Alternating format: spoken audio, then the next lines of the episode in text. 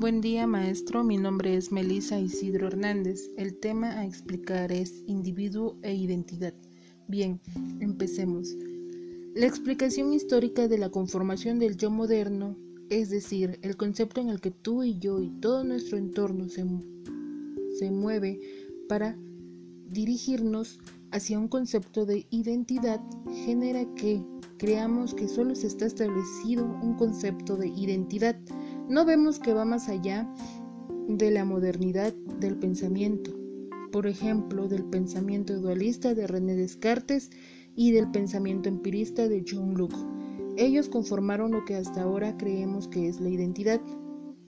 Es importante conocer los tres mundos. El mundo objetivo, que expresa la realidad tal como es. El mundo subjetivo, que expresa cómo perciben la realidad las personas y el mundo social que expresa donde engloba la socialización.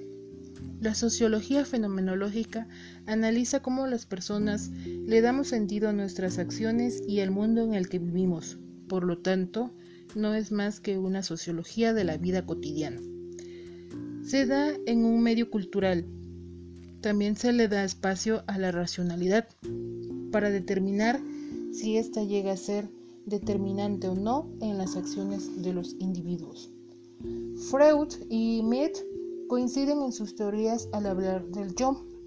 Lo que diferencia a Freud es que él estudia al ser humano desde el psicoanálisis, es decir, estudia la mente y cree que la identificación pasa a un proceso en donde identificarse significa ser como, lo relaciona con el ello, al elegir un objeto significa tenerlo a esto y lo consideraba el yo. Por último, la identificación con el objeto perdido sería una regresión, es decir, un análisis de lo mencionado anteriormente. Es así como llegamos al super yo. Por lo tanto, Mead nos dice que no nacemos siendo personas, sino que lo somos a partir de la interacción social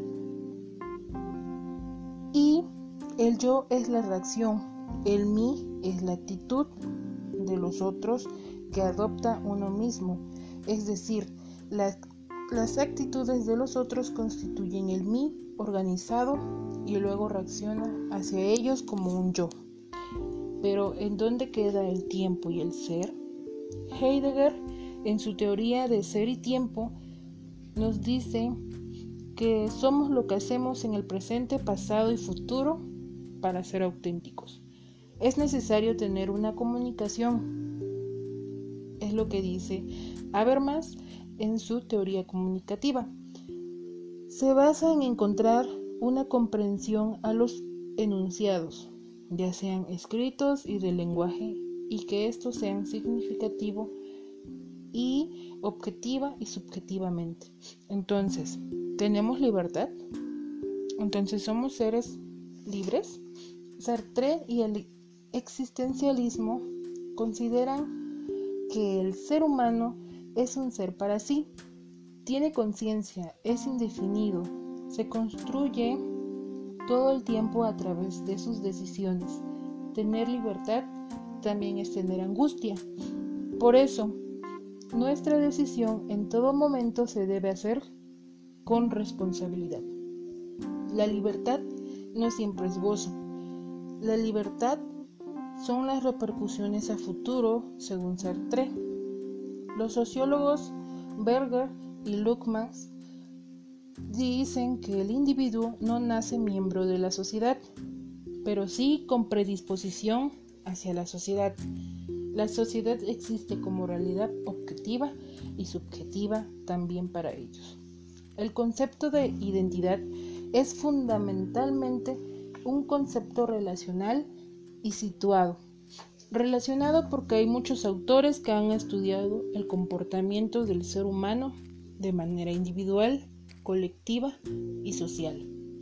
Así como hay disciplinas diferentes que son, por ejemplo, la sociología y la fenomenología.